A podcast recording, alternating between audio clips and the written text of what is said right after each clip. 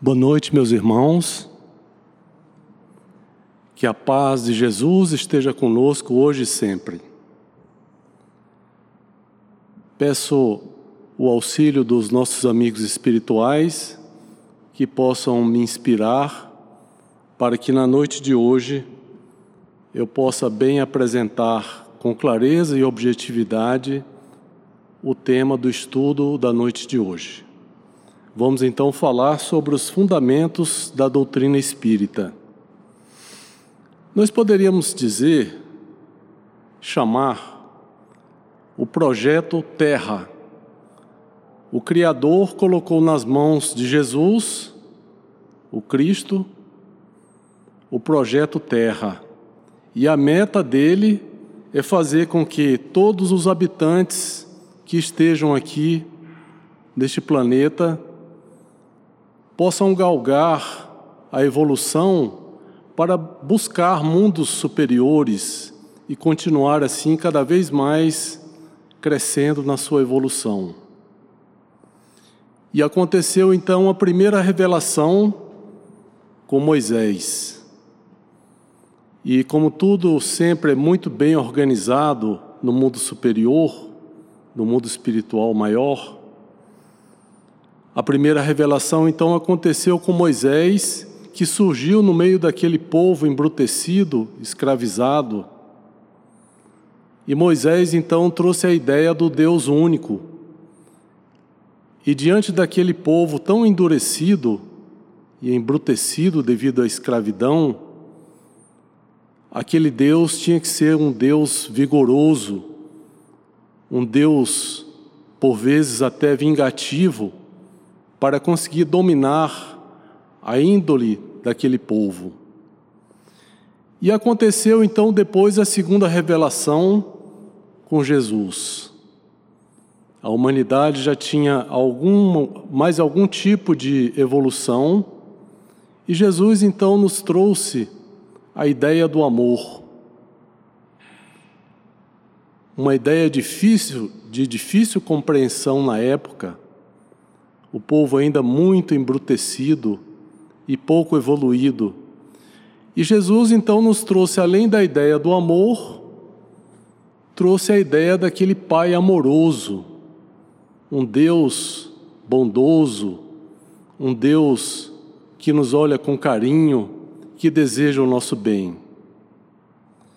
E seguindo então esse grande planejamento que foi feito para o planeta Terra, surge então a terceira revelação, que é o tema da noite de hoje, que nós vamos então estudar os fundamentos da doutrina espírita. E nomeado especificamente por Jesus, encarnou aqui na terra O professor Rivail, que todos nós conhecemos como Allan Kardec, um espírito forte, evoluído e preparado para aquela tarefa para a qual foi designado. E vamos então entrar no nosso tema.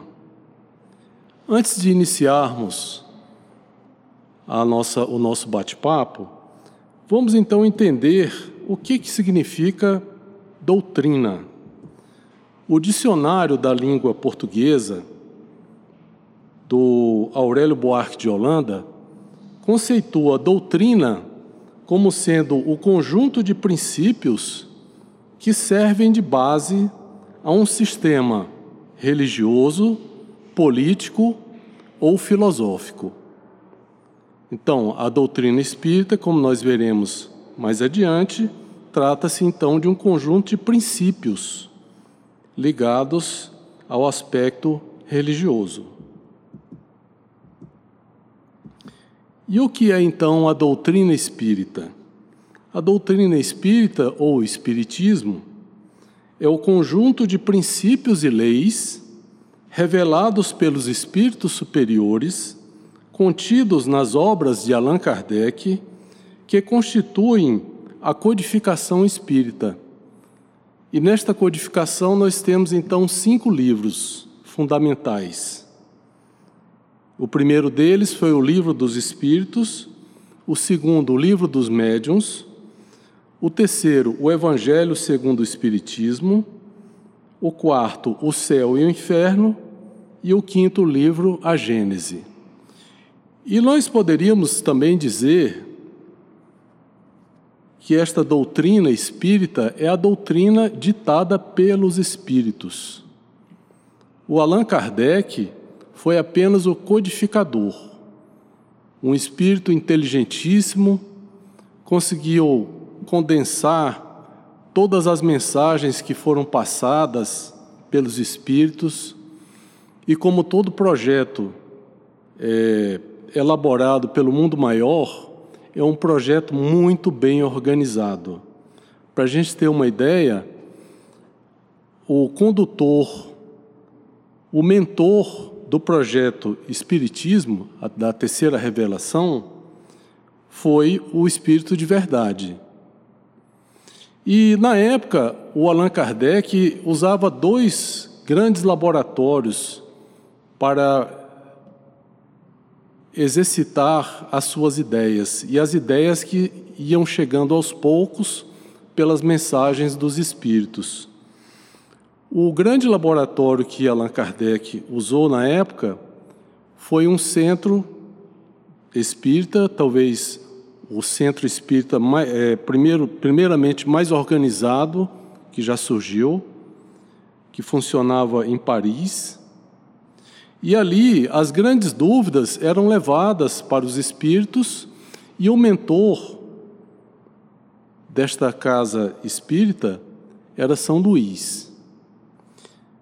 E ali Allan Kardec tirava todas as suas dúvidas. Chegou uma mensagem hoje a respeito de determinado assunto. Como ele às vezes ficava em dúvida, ele então levava para que os espíritos pudessem se manifestar a respeito daquela ideia nova. O segundo laboratório mais importante também que Allan Kardec usou foi a Revista Espírita, que hoje nós temos uma edição muito bem elaborada pela FEB, são 12 livros. E nesta revista espírita, ele recebia muitas, muitas ideias e ele publicava na revista espírita como uma forma de lançar um balão de ensaio. Ali, algumas vezes, ele lançava algumas ideias e recebia a resposta dos seus leitores. Foi muito importante e vale realmente a pena quem tiver interesse em estudar e se aprofundar no estudo do Espiritismo, vale a pena ler a Revista Espírita. Então, quais são os fundamentos da doutrina espírita? E nós veremos detalhadamente cada um deles mais adiante. O primeiro deles é a existência de Deus. O segundo, a existência e sobrevivência do espírito. Então vejam que esses conceitos que para nós hoje são triviais, na época eram conceitos novíssimos foram conceitos que revolucionaram o mundo na época em que Kardec lançou a codificação. O terceiro deles é o livre-arbítrio e a lei de causa e efeito. A reencarnação, a comunicabilidade dos espíritos, a pluralidade dos mundos habitados e moral cristã e evolução espiritual. E esses, esses fundamentos que nós vamos entrar em detalhe sobre cada um mais adiante, o próprio Allan Kardec tinha algumas dúvidas a respeito de alguns deles, como, por exemplo, a existência de espíritos. Como pode aquelas mesas se levantarem e passarem algum tipo de mensagem e o Allan Kardec, com aquele espírito de cientista, foi buscar e estudar o que era realmente aqueles fenômenos. Então acabou que ele conseguiu, na, na codificação, nos trazer todos esses fundamentos aqui que nós estaremos analisando cada um detalhadamente. Então, sobre a existência de Deus. Lá na Gênese, nos fala, lançando o olhar em torno de si sobre as obras da natureza, observando a providência, a sabedoria e a harmonia que presidem todas as coisas, reconhecemos que nenhuma há que não ultrapasse o mais alto alcance da inteligência humana. Ora, desde que o homem não as pode produzir, é que elas são o produto de uma inteligência superior, superior à humanidade, a não ser que admitamos haver um efeito sem causa. Então, esse finalzinho aqui traz um desfecho. Não existe efeito sem causa. Até hoje, a ciência busca descobrir como surgiu o universo. A ciência até hoje descobriu que houve uma grande explosão, o chamado Big Bang, e após essa explosão foi criado o universo. Mas isso veio do nada? É o que diz aqui no finalzinho do nosso texto, a não ser que admitamos haver um efeito sem causa. Então, do nada surgiu uma explosão.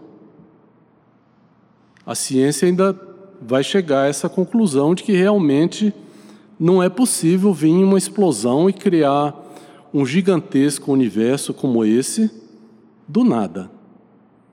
Então existe um ser superior que nós entendemos como Deus, que foi o grande artífice da criação desta obra maravilhosa que é o universo.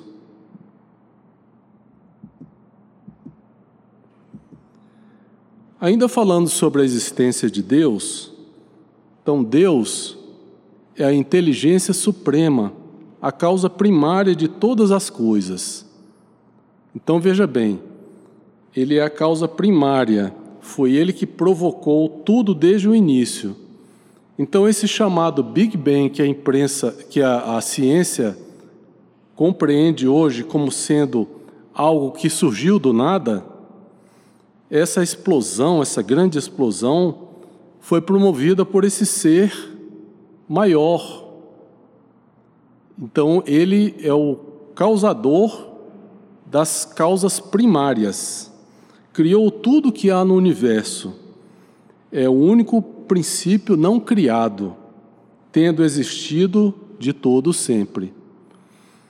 E qual é a diferença entre Deus e nós? É simples. Nós somos as criaturas. Então nós fomos criados por Deus. Então Deus existe de todo sempre. E nós passamos a existir a partir de um determinado momento e fomos criados para a eternidade. Então nós não somos seres eternos como Deus. Deus existe de todo sempre. Nós fomos criados para a eternidade. A criação é consequência da ação de um princípio lógico e inteligente. Ora, se o efeito é inteligente, a causa deve ser inteligente. O que leva à conclusão que o responsável pela origem do universo, seja quem for, deve ser obrigatoriamente ser inteligente e superior a tudo. Então imaginemos esse grande universo com bilhões de galáxias. Apenas na nossa galáxia, na Via Láctea, onde nós habitamos, nessa bolinha pequenininha chamada Terra, existem mais de 200 bilhões de sóis. Então, só nessa galáxia que é de porte médio, não é uma galáxia nem pequena nem grande, é de porte médio. São 200 bilhões de sistemas planetários. Imagine a organização que é feita para manter esse equilíbrio dinâmico de todos esses planetas apenas em uma galáxia. Agora imagine a organização maior para trazer os bilhões de galáxias que a humanidade, a ciência ainda não conseguiu catalogar, mas se sabe que são bilhões de galáxias. Isso a gente olhando para o macrocosmo. Vamos olhar então para o microcosmo. Abre o átomo e aquelas as partículas do átomo rodando ao redor do núcleo do átomo numa perfeição.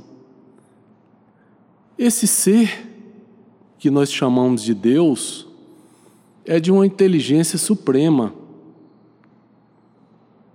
para criar essa ordem perfeita que muitos de nós até imaginamos que o mundo está um caos, que o universo é um caos, que as, as explosões, as estrelas novas estão explodindo. Mas existe uma perfeição em toda essa ordem. Existe um equilíbrio dinâmico perfeito. E Deus, com seus mensageiros, com seus espíritos de luz, trabalha incessantemente para manter a ordem desse grande universo. E considerando então o universo, o macro-universo e o micro-universo. Quais são os atributos de Deus? A doutrina espírita trouxe muitos conceitos a respeito de Deus, e para o nosso grau evolutivo, é, ainda é muita, muita informação para a gente processar. Então, nós, conforme formos evoluindo, galgando graus mais elevados na nossa evolução, na nossa maturidade, nós conseguiremos entender outros conceitos além dos que nós vamos estudar aqui agora. O primeiro deles, o primeiro atributo de Deus, é eterno não tem começo e não terá fim. É imutável. Se fosse sujeito a mudanças, as leis que regem o universo não seriam estáveis. Então, muitas vezes a gente anda na rua e vê na, no adesivo lá no carro: Deus é fiel. Muitos já devem ter visto isso. E isso é, faz parte de uma das cartas de Paulo que ele dizia: Deus é fiel à lei. Então, é, é, essa imutabilidade de Deus significa exatamente isso, que Deus é fiel à lei. Se fosse sujeito a mudanças, as leis que regem o universo não seriam estáveis. Então imagine esse equilíbrio dinâmico que existe no macro-universo e no micro-universo, se as leis fossem sofressem algum tipo de modificação eventualmente, isso criaria um caos. Então, Deus é imutável, é imaterial. A natureza de Deus difere de tudo o que se denomina matéria ou energia. Nós temos aquela noção antropomórfica daquele senhorzinho de barba branca, com a figura humana, né? Então, na verdade, Deus é pura energia. É, nós ainda não conseguimos enxergar um espírito, essa centelha divina que existe dentro da gente, que é pura energia. Então, nós somos um pedacinho dessa energia maior que é Deus e é imaterial. É todo poderoso. Se o Criador não tivesse o poder soberano, haveria algo mais poderoso quanto ele. Assim deixaria ele de ser a autoridade suprema do universo.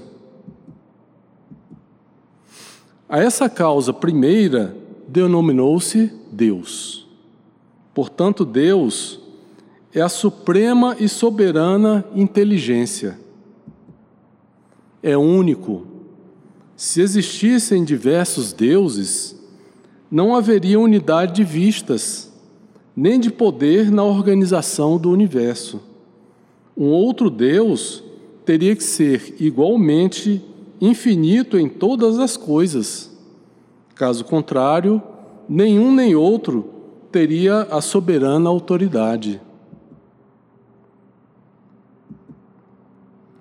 É soberanamente justo e bom.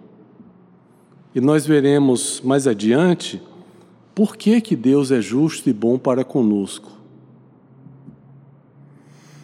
É absolutamente perfeito. Conceber Deus sem a perfeição absoluta seria admitir que algum princípio moral ou material criado por ele poderia estar marcado pela imperfeição. Tal ideia levaria à ruína todos os outros atributos do Criador, lançando o universo na instabilidade e no caos. Vamos então falar um pouco sobre a existência e a sobrevivência do espírito. Foi também um conceito novo na época do lançamento da codificação do espiritismo. Há no homem um princípio inteligente que se chama alma ou espírito, que lhe dá o senso moral e a faculdade de pensar. Então, este corpo aqui é apenas um macacão que a gente usa para trabalhar aqui na oficina do planeta Terra. Quem manda mesmo é o Espírito. Quem toma todas as decisões, quem comanda os trilhões de células que compõem o nosso corpo é o nosso espírito. O espírito é o princípio inteligente do universo, criado por Deus para evoluir individualmente pelos seus próprios esforços. Como espíritos, já existíamos antes do nascimento e continuaremos a existir depois da morte do corpo. Essa também foi uma ideia nova quando do lançamento da doutrina espírita.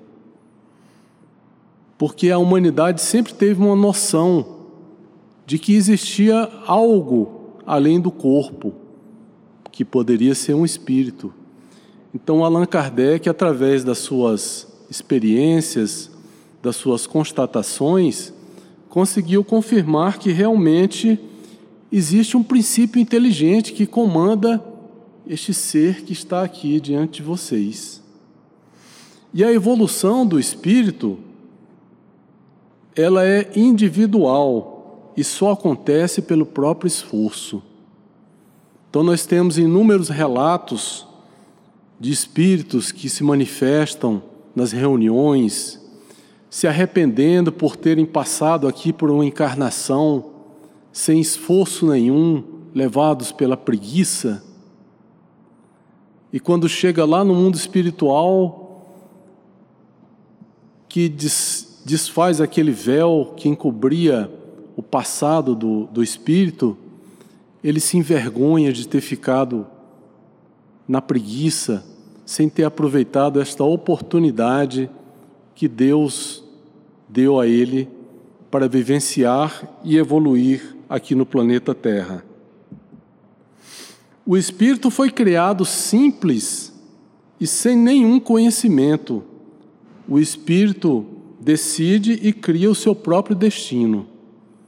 Nós no Espiritismo fala, usamos muito a expressão: o espírito foi criado puro e ignorante. O que, que significa isso?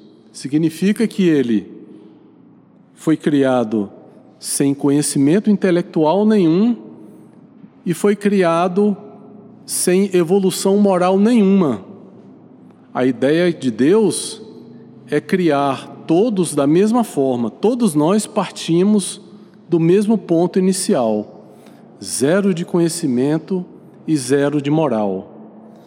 E aí, pelas nossas decisões que vamos realizando ao longo da nossa romagem por essa eternidade, nós vamos adquirindo conhecimentos, vamos evoluindo intelectualmente e vamos evoluindo moralmente. E aí, cada vez mais, em cada encarnação, a gente vai amadurecendo e vai crescendo mais. Vamos falar um pouquinho então sobre o livre-arbítrio e a lei de causa e efeito. São leis importantíssimas. O livre-arbítrio é a faculdade que tem um indivíduo de determinar a sua própria conduta. E o livre-arbítrio é algo que é respeitado até por Deus. Olha só que interessante. Até Deus respeita o nosso livre-arbítrio, mesmo que a gente esteja cometendo todos os tipos, os mais graves erros, Deus respeita o nosso livre-arbítrio. Agora, o livre-arbítrio, ele nos leva a dois caminhos: o caminho da evolução e o caminho do atraso. Quando tomamos boas decisões, nós evoluímos, damos um passo à frente e crescemos espiritualmente. Quando nós tomamos decisões equivocadas, nós acabamos atrasando, ficamos marcando passo no nosso processo evolutivo. Pelo livre-arbítrio, nós somos respeitados, inclusive, por aqueles que nós entendemos como sendo os maus espíritos, aqueles espíritos que não têm interesse no seu crescimento espiritual. Inclusive, esses espíritos têm respeito pelo nosso livre-arbítrio. Eles só conseguem se aproximar da gente quando a gente abre uma janela da nossa casa mental e permite então que a sintonia se realize. Mas enquanto nós não permitirmos, enquanto nós não dermos a autorização, esse, nem esses espíritos conseguem se aproximar de nós. Deus criou então todos iguais, sem privilégios, e dotou o homem de livre-arbítrio, para que cada um possa caminhar com inteira liberdade de ação e aprender com os próprios erros. Olha que interessante, aprender com os próprios erros. Como nós fomos criados sem conhecimento nenhum e sem nenhuma evolução moral, nós estamos propensos a ter alguns tropeços por falta de conhecimento. Muitas vezes, mesmo nesse estágio atual que nós estamos, nós cometemos erros por ignorar, por não conhecer. Mas a bondade divina permite que a gente arraste o joelho no chão, doeu, aprendeu como é que é, aí você nunca mais vai cometer aquele erro novamente. E se cometer novamente, vai doer de novo. Então a gente não quer botar o dedo na tomada duas vezes. Então quando a gente é criança, aquele dedinho fininho vai lá e põe o dedo na tomada e pronto, uma vez só já basta. É isso que acontece com os espíritos. Nós muitas vezes cometemos enganos por desconhecer realmente mas a bondade divina permite que a gente aprenda com os nossos próprios erros. Deus estabeleceu então normas e bases corretas e uma lei de reajuste automático, denominada lei de causa e efeito. Por ela, o ser vai se depurando, evoluindo, corrigindo seus erros, até conseguir, por seu próprio esforço, alcançar a perfeição e a consequente felicidade. Olha que coisa bonita. Nós somos seres criados para a felicidade. Todos nós seremos felizes, porque Deus espera isso de nós. Não é essa felicidade, essa alegria momentânea que muitas vezes a gente tem aqui no planeta Terra, neste planeta de provas e expiações. Mas a verdadeira felicidade é aquela felicidade que os espíritos puros conseguem sentir. Esta é a verdadeira felicidade. E essa lei? Nós poderíamos dizer então que a lei de causa e efeito está dentro da lei divina. E onde é que está escrita a lei divina? Está escrita dentro das nossas consciências. É por isso é que muitas vezes, quando a gente está para tomar uma decisão, mesmo que a gente não saiba como decidir, por ignorância, por não conhecer o assunto, mas a, a lei divina que está escrita nas nossas consciências, na, nas nossas consciências, ela nos alerta: não faça. Você nem sabe por quê, não faça. Aí a gente muitas vezes é turrão e faz. Aí o que, que acontece? A gente, toda vez que se afasta da lei divina, aparece alguém para nos auxiliar, que é a dor. A dor é aquela enfermeira, aquela enfermeira que nos auxilia a nos curar das nossas mazelas. E aí, quando nós aprendemos que a dor, para aquele assunto, nos machucou muito, Aí nós voltamos para o caminho da lei divina, para a retidão da lei divina. E sobre a reencarnação? A reencarnação talvez seja o momento mais sublime de um espírito. Nós poderíamos falar assim, porque pela reencarnação, o espírito tem mais uma oportunidade pela bondade divina, que é tão paciente conosco e permite que a gente repita e repita e repita e repita várias vezes até que a gente consiga compreender. É igual aquele aluno lá da quarta série. Repetiu o ano porque não conseguiu decorar a tabuada. Aí o diretor da escola dá outra oportunidade. Vamos lá. Vamos repetir a quarta série. Aí no outro ano ele aprende até o oito. Faltou o nove. Aí ele repete mais um ano. Aí naquele outro ano ele aprendeu até o nove. Aí ele passa para o quinto ano. Então a reencarnação é essa oportunidade. Muitas vezes a gente vê pessoas que não tem a noção que nós temos no Espiritismo, a pessoa reclamando de Deus. Deus não é justo comigo, que estou sofrendo tanto, tantas dificuldades materiais, tantas dificuldades morais, que injustiça que eu estou passando. E mal sabe ele, que nós veremos os detalhes agora, que ele enquanto estava lá no mundo espiritual, pediu pelo amor de Deus, deixe eu reencarnar. Eu quero quitar meus compromissos, eu quero crescer. E o espírito, ele cresce só pela reencarnação? Não. O espírito também cresce enquanto está lá no mundo espiritual. Lá também tem escolas, tem grupos de, espíritos, que ele participa de estudo, que participa de trabalhos. Também lá no mundo espiritual se evolui, mas a evolução mais vigorosa, a evolução que dá um, uma alavancagem maior no crescimento espiritual, enquanto estamos encarnados. Porque aqui, quando a gente encarna, a gente tem a oportunidade de conviver com a matéria. A matéria é uma grande prova para a gente.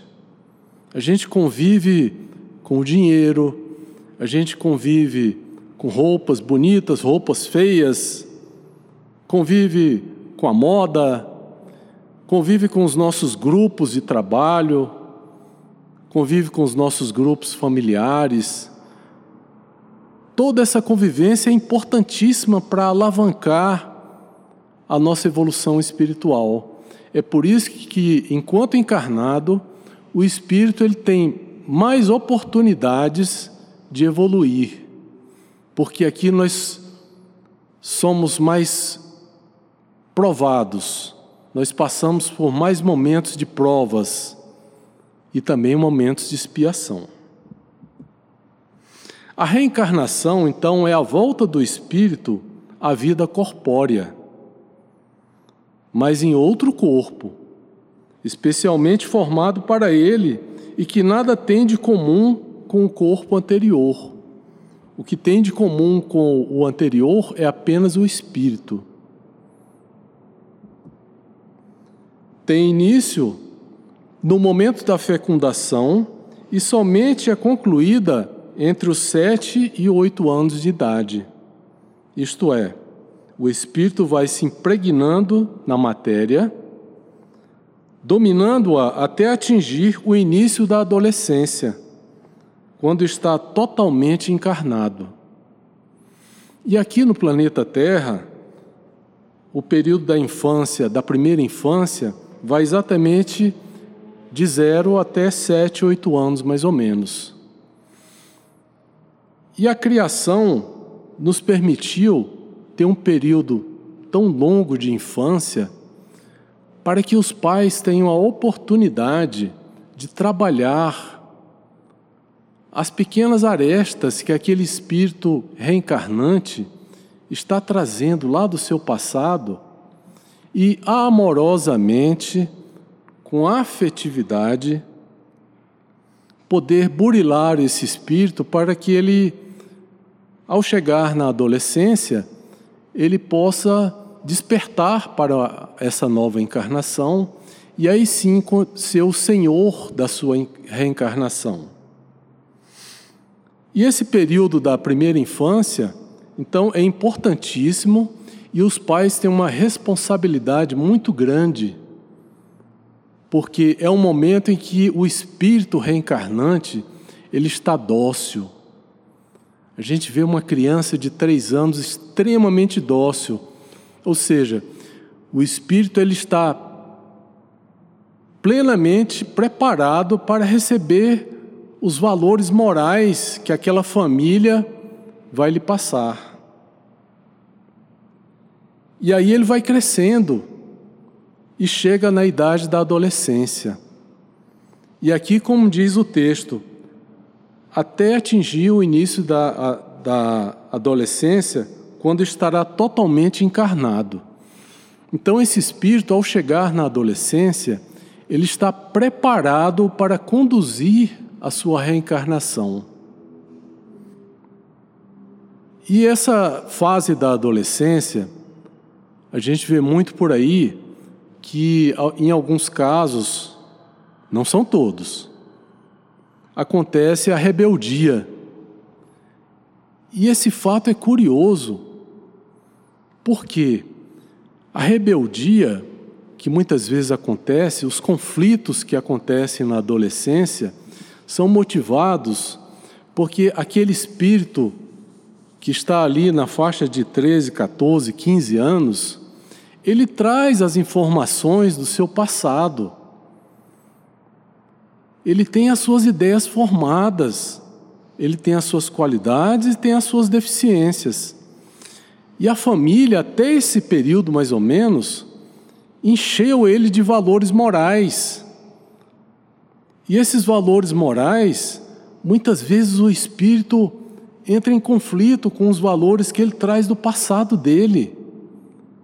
Então esse conflito gera rebeldia. Isso é um momento normal da nossa reencarnação. Então, esses conflitos, eu, eu sabia que eu fazia isso, mas a minha família disse que agora é assim. Então, cria aquele conflito e ele vai amadurecendo e, conforme for o grau de aceitação daquele espírito, pode ser que ele passe esse período de adolescência sem nenhum tipo de conflito mas que o período, esse período é normal acontecer o conflito isso é normal.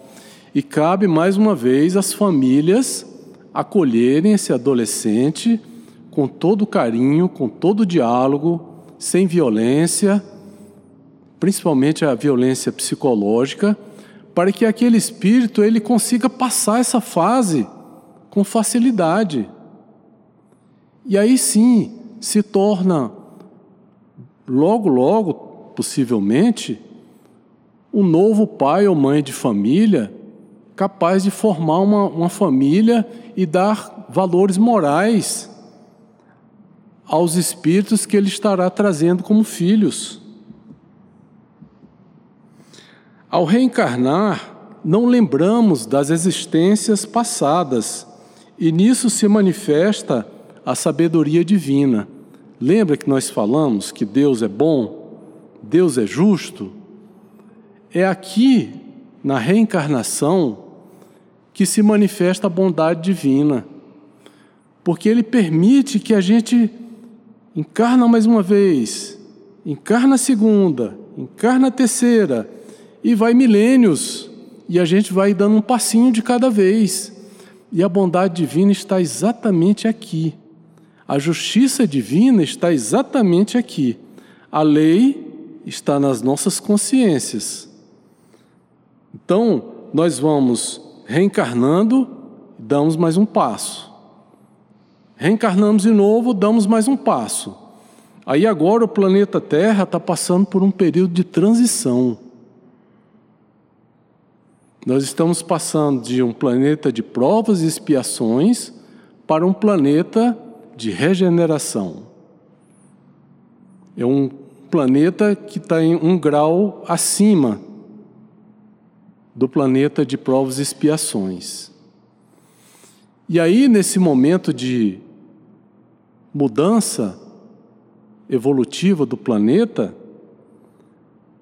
muitas vezes, espíritos que estão renitentes, que estão com dificuldade para se manter na média dos habitantes do planeta, eles são convidados a reencarnarem em planetas menos evoluídos, para que lá eles tenham a oportunidade não é uma punição, é uma oportunidade para que aquele espírito que está levando sua, o seu grau de inteligência e o seu grau de evolução moral lá para aquele planeta menos evoluído, para que ali ele possa crescer e fazer com que os habitantes daquele planeta menos evoluído possam evoluir recebendo os conhecimentos que ele estará passando nessa nova encarnação lá no novo planeta. E acontece também de é, habitantes do nosso planeta passarem para planetas mais evoluídos, porque já chegaram a um ponto, a um nível evolutivo, que eles já são convidados a participar de, da reencarnação em um mundo mais evoluído. Nós veremos até um exemplo daqui a pouco que o Allan Kardec nos trouxe. A reencarnação é a oportunidade de devotarmos nossos esforços pelo bem dos outros, apressando nossa evolução espiritual. Então a gente escuta muito o trabalhador espírita, é, ele se dedica muito a dar o apoio àqueles que procuram a casa espírita. Então a casa espírita ela tem as suas atividades filantrópicas e tem as suas atividades espirituais, de atendimento espiritual. E o trabalhador espírita, ele então estará se dedicando a atender às dificuldades do próximo, seja lá de que, de que forma for, e terá-se então a oportunidade de apressar o seu processo evolutivo.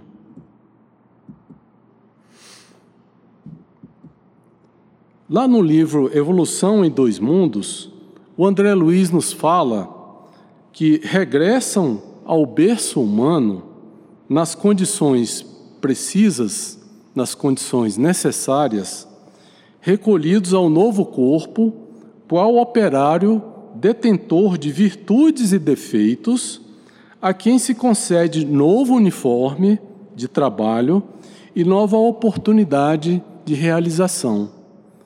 Então, ao retornarmos aqui para, o, para uma nova encarnação, nós estaremos recebendo então um novo macacão para trabalhar nessa oficina, que é esse corpo que a gente usa hoje. E sobre a comunicabilidade dos espíritos. Os espíritos são seres humanos desencarnados e continuam sendo como eram quando encarnados, bons ou maus, sérios ou brincalhões, trabalhadores ou preguiçosos, cultos ou medíocres, verdadeiros ou mentirosos. Eles estão por toda parte e têm suas ocupações. Por meio dos médiuns, os espíritos podem comunicar-se conosco. Então, aquela ideia de que ah, eu vou conversar com o espírito, vou lá na, na dona, dona Patrícia, que ela vai dizer para mim qual vai ser o meu futuro. Essa é uma ideia que existia antigamente, que vem desde os primórdios da humanidade, que os espíritos eram seres superiores, mas na verdade, os espíritos somos nós. Só que eles estão sem o corpo e nós estamos aqui no corpo. Então eles estão desencarnados, estão fora do corpo.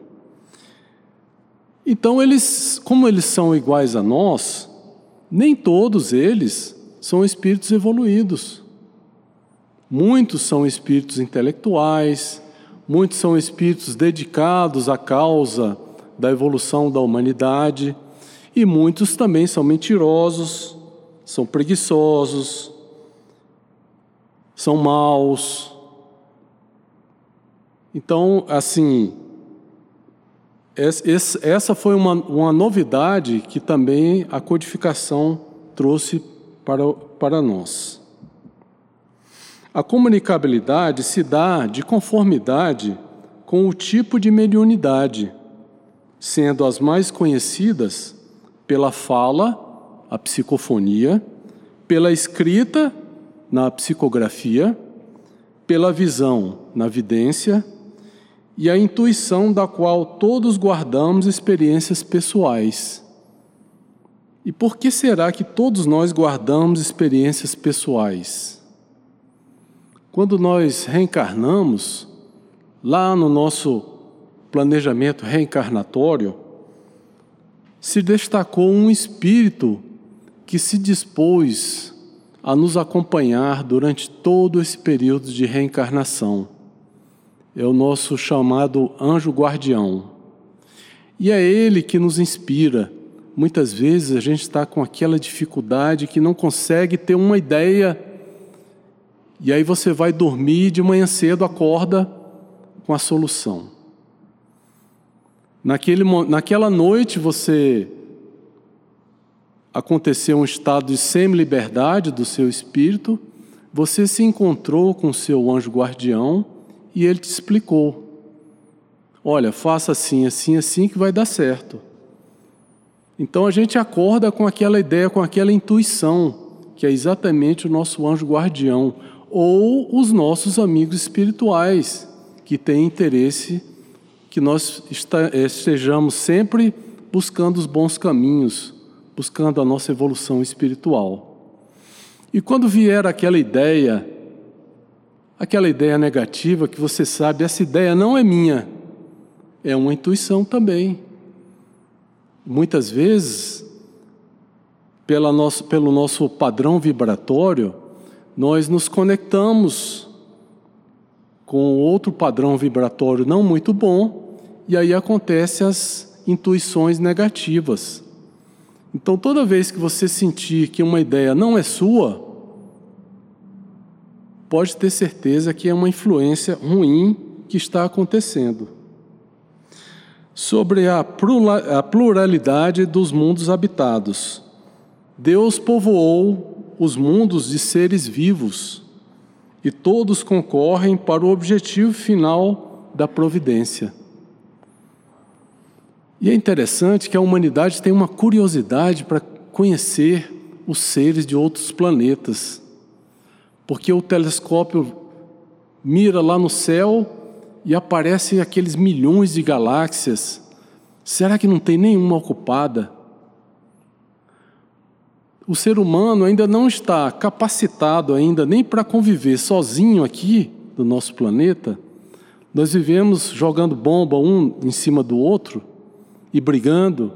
Como é que a gente quer descobrir seres de outros planetas? Que na verdade existe aquela ideia de que é um extraterrestre. Na verdade é um irmão nosso que está ali. Todos os planetas são habitados. No dia que a humanidade tiver condições, aí sim nós poderemos ter contatos com os seres de outros planetas, que são nossos irmãos e são, fazem parte da humanidade, são criaturas de Deus. Deus não criou as estrelas para alegrar os nossos olhos. Como já dizia o poeta, né? É uma alegria para os olhos do poeta ver aquelas estrelas. Na verdade, são planetas que cada um tem a sua funcionalidade, o tipo de habitante e quem vai habitar nele. Numa entrevista que Allan Kardec fez com o espírito de Mozart, foram obtidas as seguintes respostas.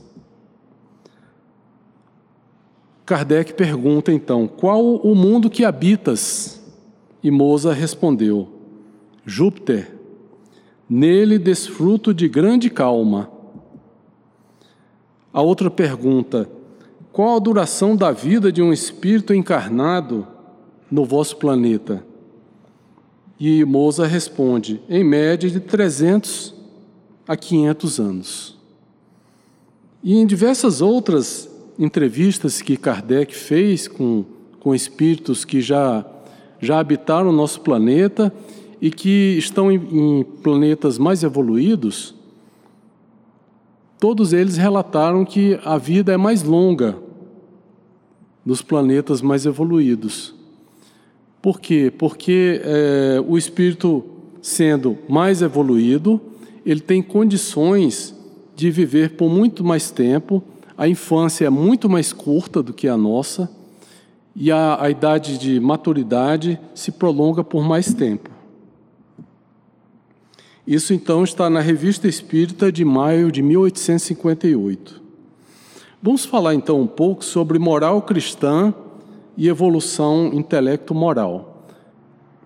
A ética espírita é a mesma ética cristã tal qual foi ensinada e praticada por Jesus. A moral ensinada pelos espíritos superiores se resume como a do Cristo. Se resume como a do Cristo nessa máxima evangélica: agir para com os outros como gostaríamos que os outros agissem para conosco. O progresso intelectual ocorre quando o homem, pelo uso do livre-arbítrio, exercita a sua inteligência. Então, imaginemos uma balança. De um lado tem a evolução intelectual, e do outro lado a evolução moral. A evolução intelectual é mais fácil de acontecer, basta a gente sentar no banco de escola, você, como autodidata em casa, pegar um livro e começar a estudar. Então você evolui intelectualmente. Quando você evolui intelectualmente, você acaba conseguindo ter noção de fazer melhores escolhas. Aí você evolui moralmente. Então a evolução intelectual sempre vai puxar a evolução moral, até que o prato vai se equilibrando e a evolução, o amadurecimento espiritual vai acontecendo. O progresso moral está fundamentado na observância das leis de Deus e possibilita ao homem condições de distinguir o bem do mal. Vamos então fazer umas considerações finais. A doutrina espírita é o consolador prometido, porque ela realiza o que Jesus prometeu, traz o conhecimento que faz o homem saber de onde vem para onde vai e por que está na terra. Esses porquês que muitas vezes a gente vê na rua a pessoa, mas por quê? Por que isso está acontecendo? A doutrina espírita então abre a nossa mente para que possamos entender muitas coisas. Precisamos vivenciar a doutrina espírita. E vou deixar então uma sugestão aqui para que leiam o Livro dos Espíritos e as demais obras da codificação. E falando de leitura sobre Espiritismo, temos a codificação, que são cinco livros fundamentais, são importantes para o nosso esclarecimento. Temos as obras do Chico Xavier, temos as obras de diversos outros autores. Então a literatura é vastíssima, para que tenhamos assim a oportunidade de nos esclarecer, porque a gente só teme, a gente só tem medo daquilo que a gente não conhece. A partir do momento que você conhece, o medo vai se dissipando. E o Leon Denis, que foi um contemporâneo de Allan Kardec, nos, nos faz essa colocação primorosa, que ele diz que a vida atual é, como se sabe, um simples episódio de nossa longa história, um fragmento da grande cadeia que desenrola para todos através da imensidade e constantemente recaem sobre nós em brumas ou claridades os resultados das nossas obras. A alma humana percorre seu caminho cercada de uma atmosfera brilhante ou turva povoada pelas criações do seu pensamento. É isso na vida do além, sua glória ou sua vergonha. Então, que nós possamos seguir essa ideia do Leon Denis e termos a oportunidade de chegar lá no mundo espiritual e não termos vergonha, porque o espírito, enquanto está no corpo, ele não tem uma noção muito boa da, da sua situação, mas quando chega lá no mundo espiritual, que ele está fora do corpo, ele consegue se enxergar. E aí muitas vezes ele se arrepende e se envergonha das suas atitudes. Que nós possamos então chegar lá no mundo espiritual brilhando e felizes por termos tido uma oportunidade, uma reencarnação, pelo menos de esforço é difícil, ninguém aqui é santo. Nós não vamos chegar lá brilhosos e radiantes com aquela auréola de santo na cabeça. Mas pelo menos o esforço, com certeza, vai nos trazer grande alegria. Muito obrigado pela atenção de todos. Tenham todos uma boa noite.